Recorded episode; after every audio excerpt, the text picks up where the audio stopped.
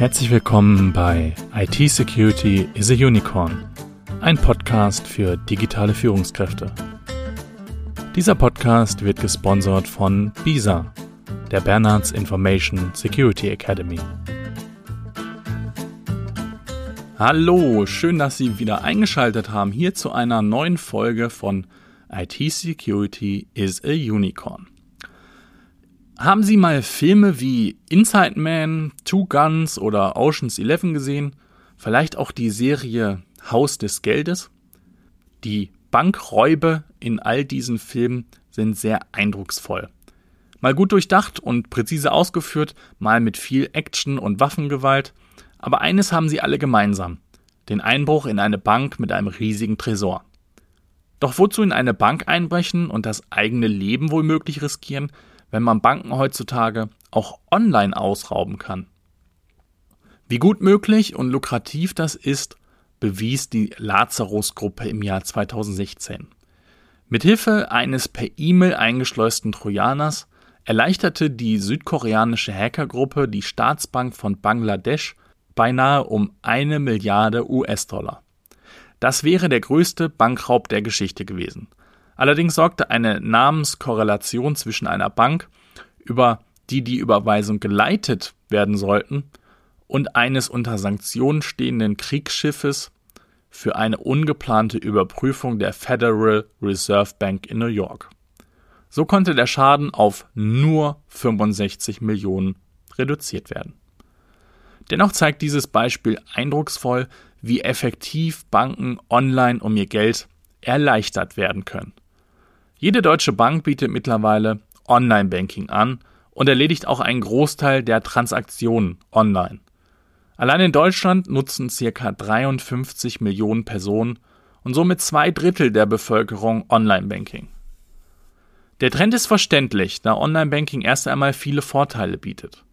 Bankgeschäfte können online schnell und leicht abgewickelt werden, da man sich den Weg zur Bankfiliale spart. Daher ist man auch nicht abhängig von der Tages- bzw. Öffnungszeit oder einem bestimmten Ort. Außerdem fallen die Kosten oft geringer als Kontoführungsgebühr, Transaktionskosten und Kontoauszüge sind online günstiger, sowohl für die Bank als auch für die Kunden.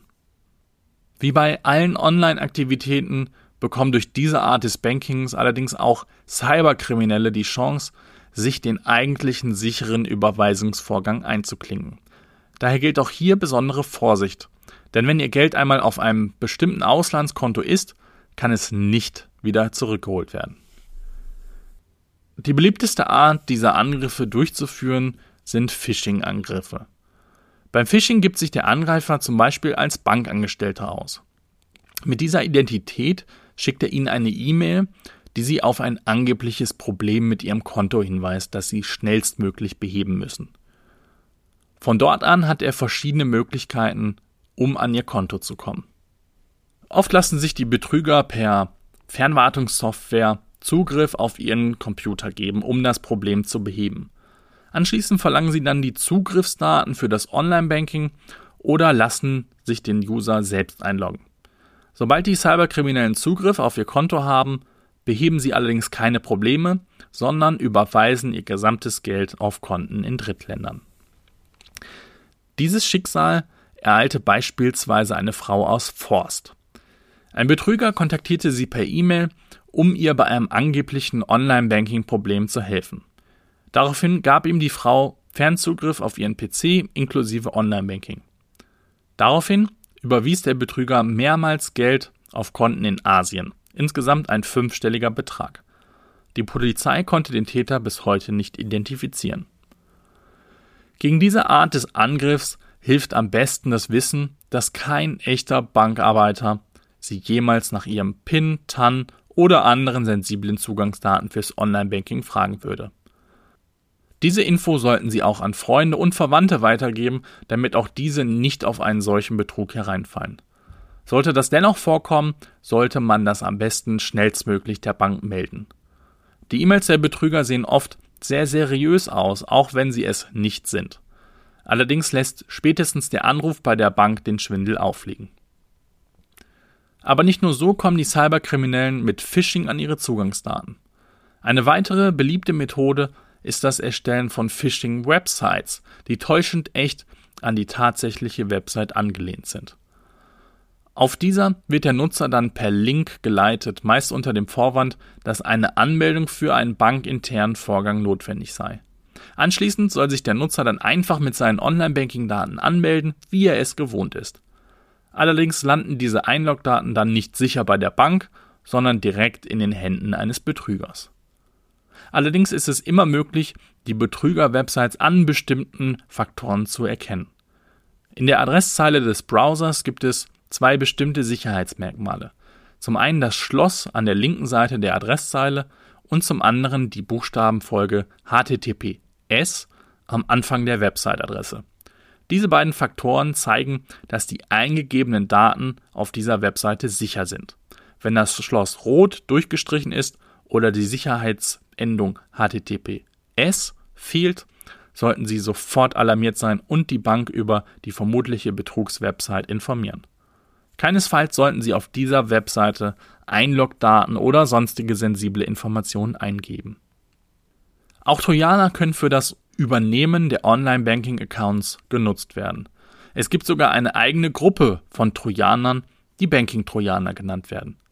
Mehr zum Thema Trojaner im Allgemeinen und vor allem den Schutz vor diesen finden Sie in Folge 18 unseres Podcasts. Banking-Trojaner werden unbemerkt auf betroffene PCs installiert und greifen dann beispielsweise über Keylogger, also Programme, die Tastatur- und Mauseingaben mitlesen und weitersenden, die entsprechenden Zugangsdaten ab. So agiert beispielsweise die Hackergruppe Trickbot, die aus Osteuropa agiert. 2016 wurde die Malware der Gruppe, die ein Banking-Trojaner ist, erstmals entdeckt. Seitdem ist es Ermittlern noch nicht gelungen, die Gruppe und deren Malware aus dem Verkehr zu ziehen. Mehrere Millionen Computer sind inzwischen mit dem Banking-Trojaner infiziert. Und dieser Banking-Trojaner gibt den Hackern umfangreichen Zugriff auf verschiedene Computerfunktionen.